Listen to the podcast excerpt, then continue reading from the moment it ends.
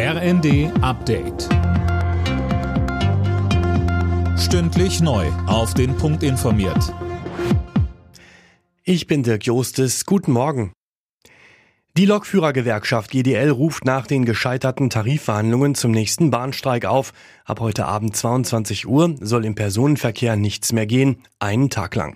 Betroffen sind neben dem Fernverkehr auch Regionalzüge, S-Bahnen und der Güterverkehr. Bahnsprecher Achim Staus.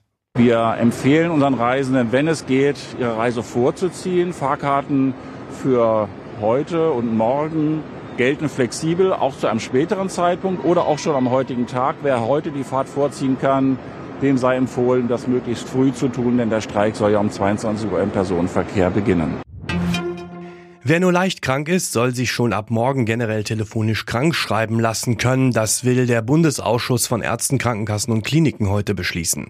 Philipp Rösler mit mehr. Auch ohne Arztbesuch sollen die Praxen dann eine Arbeitsunfähigkeitsbescheinigung für den Arbeitgeber ausstellen können. Es gibt aber zwei Bedingungen. Man muss schon Patient in der Praxis sein und darf keine schweren Krankheitssymptome haben. Die telefonische Krankschreibung hatte schon während der Corona-Pandemie gegeben. Im April war die Sonderregelung aber ausgelaufen.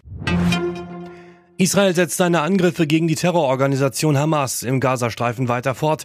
Wie die israelische Armee mitteilt, hat sie die größte Stadt im Süden des Gebiets Khan Yunis umstellt. Man habe innerhalb weniger Stunden die Verteidigungsanlagen der Hamas durchbrochen, heißt es. Seit der Corona-Pandemie arbeiten viermal so viele Beschäftigte in Deutschland nur noch im Homeoffice. Laut Bundesarbeitsministerium waren es im vergangenen Jahr 2,3 Millionen, berichtet die Rheinische Post. Die Linken fordern deshalb Schutzmaßnahmen für eine klare Trennung von Arbeit und Freizeit. Saarbrückens Fußballmärchen im DFB-Pokal geht weiter. Der Drittligist hat nach den Bayern nun auch Vorjahresfinalist Frankfurt mit 2 zu 0 rausgeworfen und steht im Viertelfinale.